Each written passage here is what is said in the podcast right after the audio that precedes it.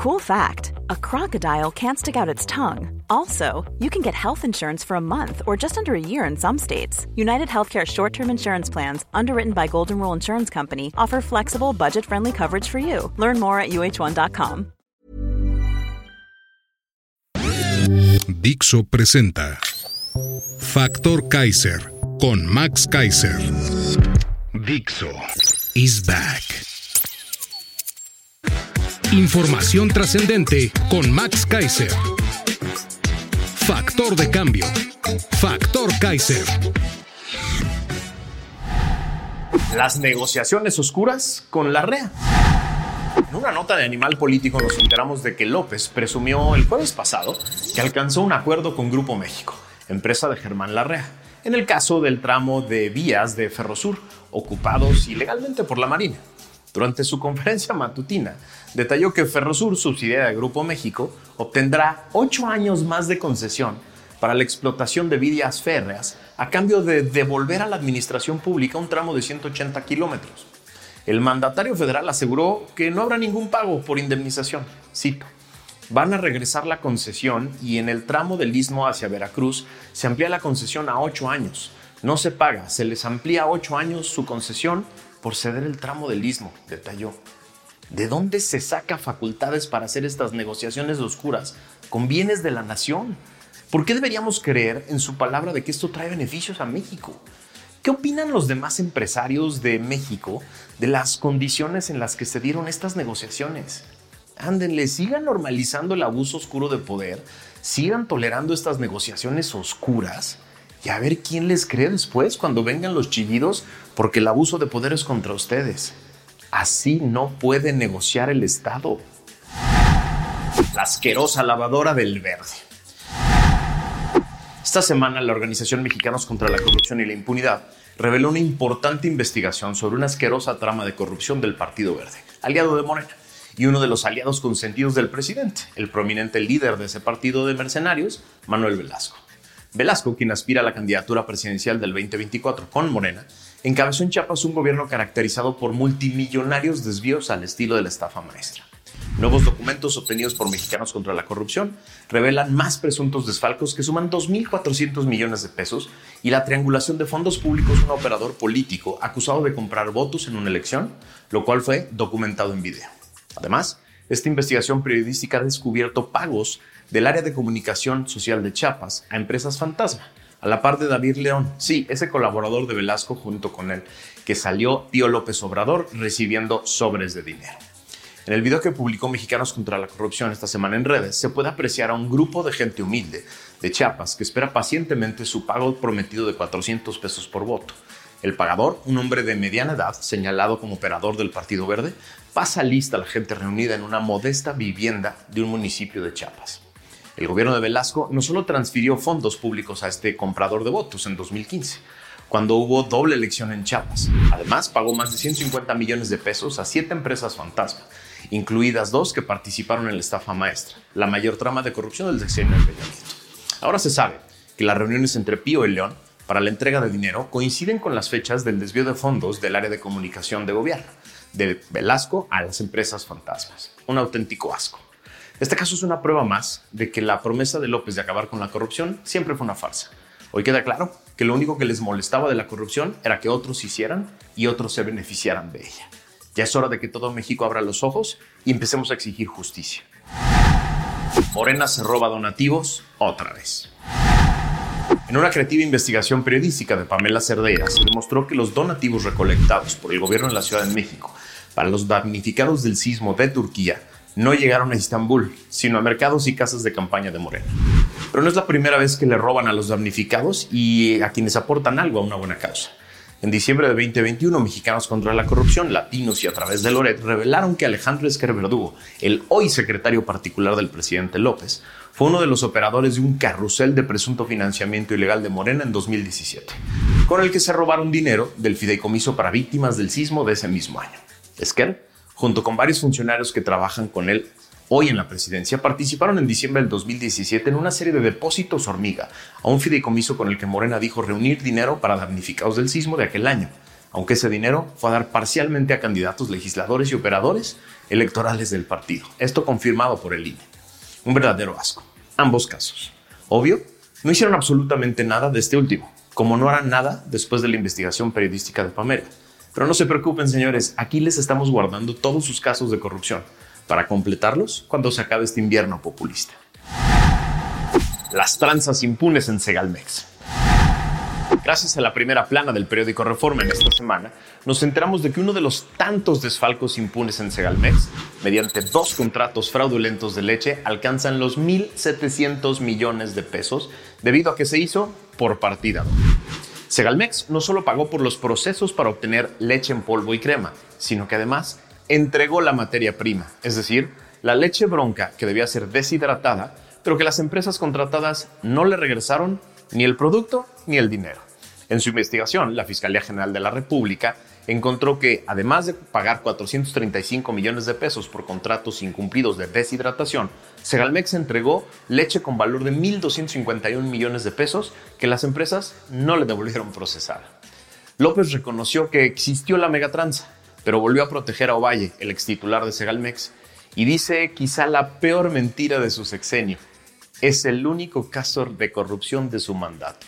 Por Dios ni la burla perdona.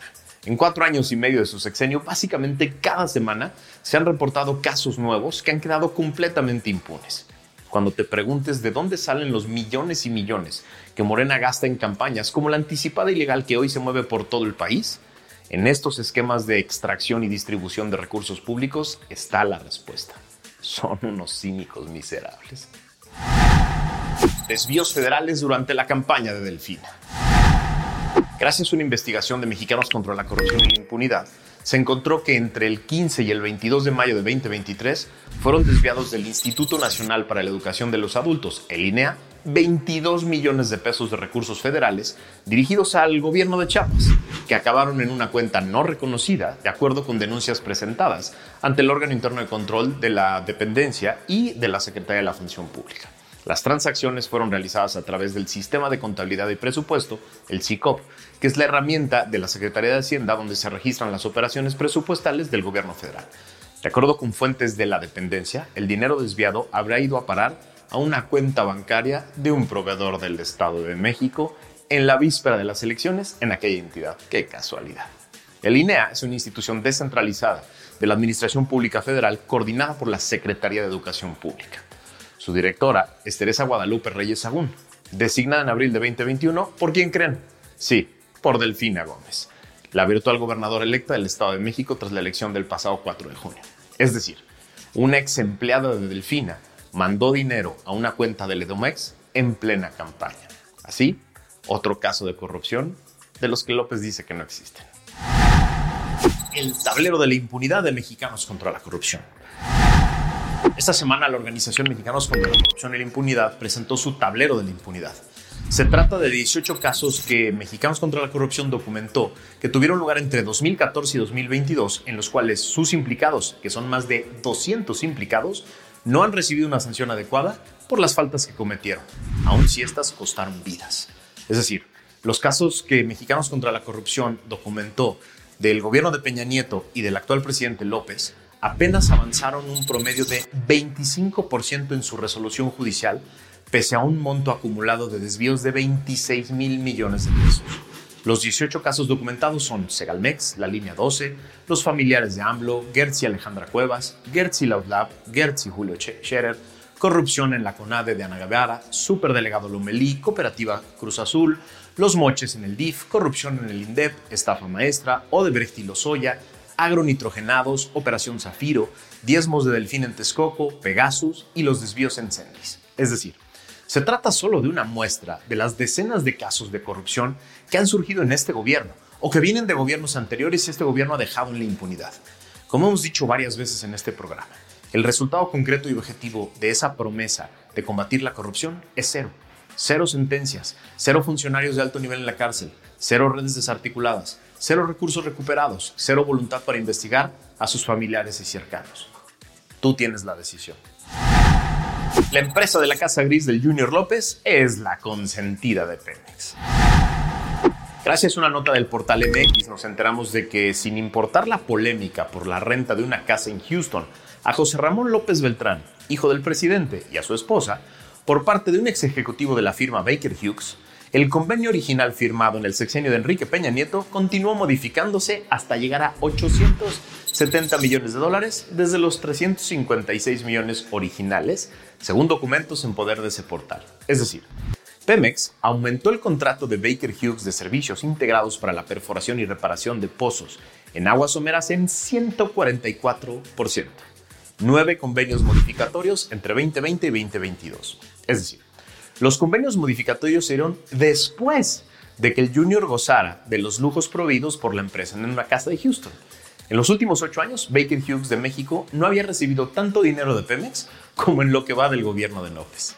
En 2019, 2020 y 2021, Pemex Exploración y Producción realizó depósitos por 19 mil millones de pesos a la compañía transnacional, mientras que en los últimos tres años del gobierno de Peña Nieto solo entregó 10 mil millones de pesos. Es decir, a pesar del récord histórico que tiene Pemex en deuda con proveedores, a pesar de que nadie cobra hoy en Pemex, Baker Hughes multiplicó sus pagos en los últimos tres años.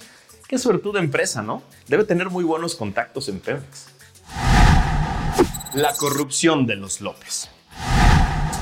Gracias a otro bombazo de investigación del equipo de Carlos Loret en Latinos, nos enteramos de que la hermana de la corcholata que se dice hermano del presidente, es decir, de Patán Augusto, recibió 478 millones de pesos en contratos a través de empresas que al parecer ni existen, es decir, empresas fantasma, a través de oscuras adjudicaciones directas que le otorgó el gobierno de su esposo, el gobernador de Chiapas. A vamos a explicarlo al revés para que se entienda mejor.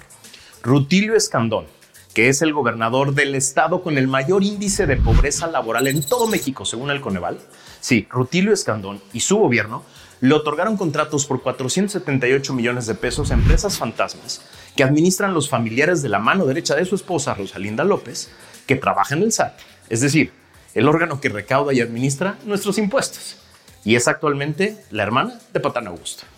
En el estado con mayor pobreza en todo México, un multimillonario esquema de sobres del bienestar. Es imposible esconder la burda, sistemática e impune corrupción del obradorato. No van a hacer nada en este momento y solo lo van a negar.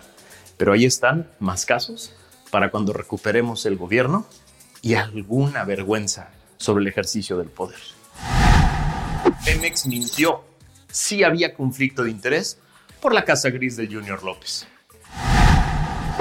En medio del escándalo de la lujosa Casa Gris de Houston que ocupaba el Junior López, sin tener trabajo ni ingreso claros, tanto la empresa que le puso la casa a disposición como Pemex salieron a dar una indigna conferencia de prensa para decir que todo estaba bien, que ya le habían echado un ojo y que todo estaba bien y que no había problema, que no nos preocupáramos, que Baker Hughes era una empresa más y que contrataba con Pemex y no tenía beneficios extras mintieron. Gracias a una nota del Reforma derivada de una investigación de Mexicanos contra la Corrupción, hoy sabemos que Pemex Procurement International, PPI, la filial de Pemex domiciliada en Estados Unidos, otorgó al menos 27 contratos a Baker Hughes por un monto de 7.5 millones de dólares durante el tiempo que José Ramón López Beltrán vivió en una casa de un alto ejecutivo de la compañía en Houston, Texas. No antes, no después, sino durante la estancia del Junior en Estados Unidos. Espero que la SEC se apure con la investigación derivada de la denuncia que hizo la senadora Xochitl Gálvez. Ya queremos resultados. La banda de los López ataca de nuevo. Nuevos escándalos de Andy y José Ramón López. En otro episodio más de Los Juniors López y sus millones, en los últimos tres días, los juniors del presidente, José Ramón y Andy López, volvieron a dar la nota. Primero, la frivolidad de José Ramón que no tuvo reparo alguno en presumir en redes sociales la celebración del cumpleaños de su hijastra, en una fastuosa fiesta, sí, en Culiacán, Sinaloa. Pero aún más importante es el nuevo escándalo de Andy, reconocido por propios y extraños como uno de los operadores políticos más importantes de su padre y de Morena. El dueño de Morena lo pone a hacer cosas que lo convierten en un actor político. Este señor, según una investigación de Mexicanos contra la Corrupción y la Impunidad, organización que se convirtió en una pesadilla para la banda de los López, hizo algo que debe ruborizar a su padre. Nos enteramos de que en la contratación de seis obras que representaron una inversión de mil millones de pesos, la SEDATU puso como requisito a los contratistas la colocación de juegos y bancas de una marca propiedad de un exfuncionario implicado en la red de corrupción de Segalmex y que pertenece al círculo más cercano de amigos de Andy, el hijo del presidente López. Mexicanos contra la Corrupción y la Impunidad revisó los expedientes de más de 100 proyectos de Mi México Late, uno de los programas emblema del gobierno federal, y así identificó que la SEDATU incluyó en las licitaciones y contrataciones de seis obras catálogos con productos de la marca Grava y Arena que tenían que ser instalados por los contratistas ganadores. Sí, la empresa del amigo de Andy. Un descaro que quedará impune, pero solo por ahora. Nico, el nuevo rico del Obradorato. Gracias a un nuevo bombazo de Carlos Loretti y el portal Latinos, que son ya la peor pesadilla del Obradorato, esta semana nos enteramos de que la familia de Nicolás Mollinero, sí, el famoso Nico, ex chofer de López cuando este era jefe de gobierno en la Ciudad de México, se prepara para hacer un negociazo con el tren militar. El gobierno federal construye la estación Tulum al lado de un parque turístico propiedad de la familia Mollinedo Portilla y administrado por los hijos de Nico, Nicolás, Samuel y Isaac René. El terreno, de 64 hectáreas, tiene un cenote y cuenta con regaderas, palapas, áreas de comida, baños y un espacio comercial para la renta de snorkels. El hijo mayor de Nico se hizo del terreno en octubre del 2018, dos meses después de que el presidente anunciara la construcción del tren militar. Es decir, estos visionarios hijos y familiares del ex chofer de López se hicieron de ese multimillonario terreno en octubre del 2018 gracias a una donación de un tío, cuando López acababa de anunciar su capricho consentido y casualmente ahí, al lado, va a pasar una de las estaciones más famosas del tren militar, la de Tulum, que es además la que más ha devastado la selva. Hoy, ese parque vale millones. Qué visionarios y afortunados son los aliados de López, ¿no? Son una burla. Morena engañó a los damnificados del sismo de 2017. Esta semana se recordó el sismo del 2017 y a millones de personas no se nos olvidó cómo Claudia, López y Morena utilizaron esa tragedia para la campaña de ambos en 2018. Le prometieron de todo a los damnificados. No escatimaron en ofrecimientos y juramentos para obtener el voto de las víctimas y de sus familias.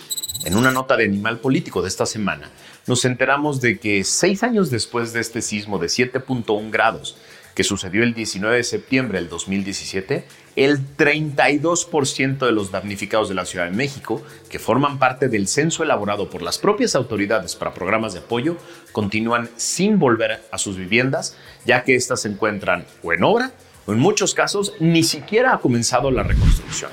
De acuerdo con los datos de la Comisión para la Reconstrucción de la Ciudad de México, actualmente hay 5.250 viviendas y edificios de departamentos que se encuentran en reconstrucción y en rehabilitación, como por ejemplo el caso de Alfonso Reyes 188. Los vecinos de este lugar, entrevistados por Animal Político, coinciden en que solo la organización de los damnificados en colectivos ha sido clave para que las personas afectadas sean escuchadas de alguna manera por las autoridades y se tenga el compromiso de que contarán con un espacio de vivienda. Es decir, solo por la presión permanente se ha cumplido apenas con dos terceras partes de los compromisos. Pero ahí viene otra vez la época electoral y es momento de recibir un castigo a través del voto. Es momento de ajustar cuentas y ustedes, víctimas y sus familias, tienen la posibilidad de castigar a los que prometieron y no cumplieron con su voto. Dixo is back.